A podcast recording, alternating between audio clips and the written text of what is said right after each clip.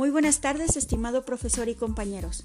Mi nombre es Lilia Yolanda Sedano Chanove y el día de hoy me complazco en platicar un poco de un tema controversial y sumamente importante, ya que los adolescentes parecen estar ausentes y sumergidos en un mundo virtual, en donde el lenguaje es cada vez más frío y las relaciones sociales cada vez más distantes. El tema de hoy es cómo construyen los adolescentes su identidad en la era posmoderna.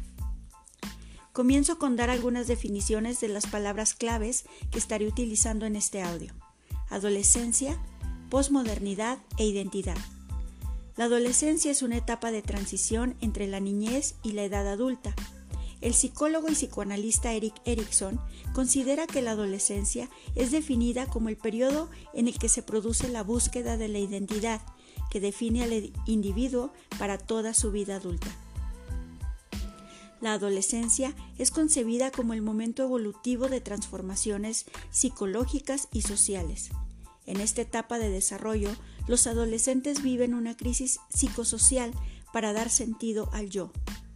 El objetivo principal de esta investigación es comprender la construcción de identidad del adolescente posmoderno, a partir de la observación, búsqueda de artículos de divulgación y blogs de expertos en la materia que tratan esta gran interrogante.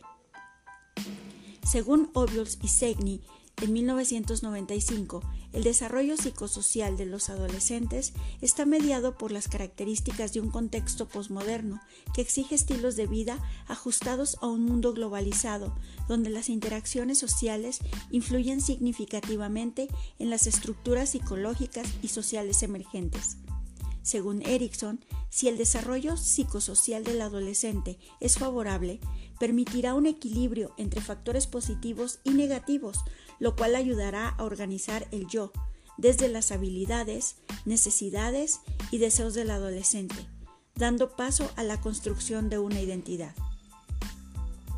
En un artículo de Obiols y Signi titulado La adolescencia y la posmodernidad, publicado en 1993, encontré que la posmodernidad ofrece una vida soft, emociones light, sin drama, sobrevolando la realidad.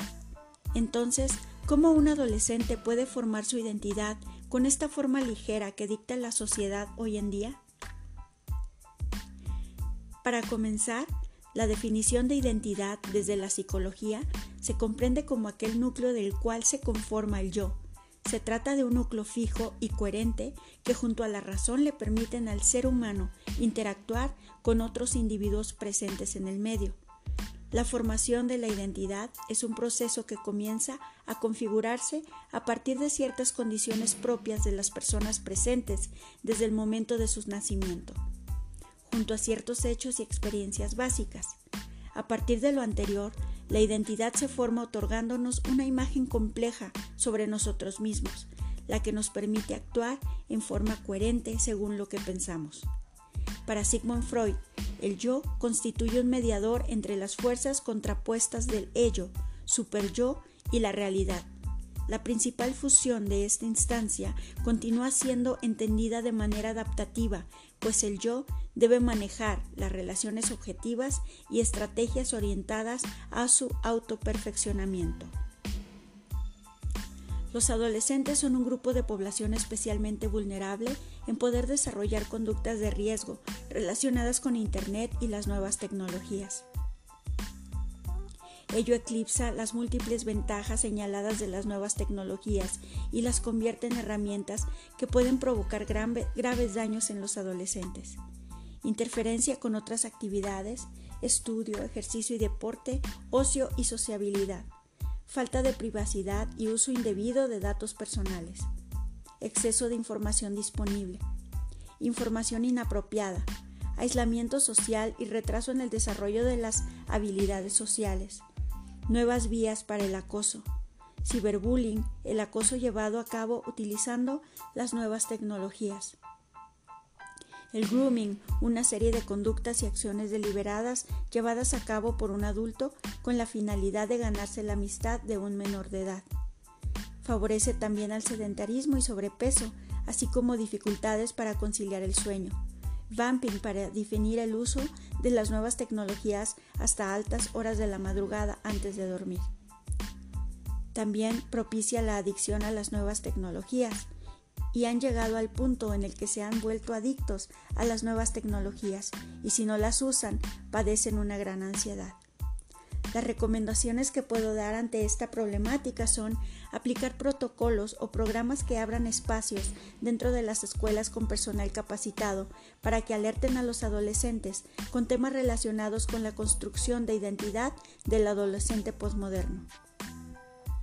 Dialogar con el adolescente para ayudar a desmitificar las pseudovalores de la subcultura en el que está sumergido poner límites en el uso de dispositivos electrónicos, establecer reglas claras y horarios específicos puede ayudar a regular la información que se está llegando en exceso. Como conclusión, puedo agregar que la armonía en el hogar servirá para que el adolescente no quiera evadir su realidad en las redes sociales, juegos de Internet o videojuegos. Aprendí a que poner límites, establecer reglas y propiciar un ambiente de amor y de estabilidad servirá para que el adolescente pueda desarrollarse y crear su identidad de una manera sana. Urge despertar en los adolescentes el amor a lo bueno, lo verdadero y lo bello. Muchísimas gracias por su atención. Espero que esto haya sido de su agrado.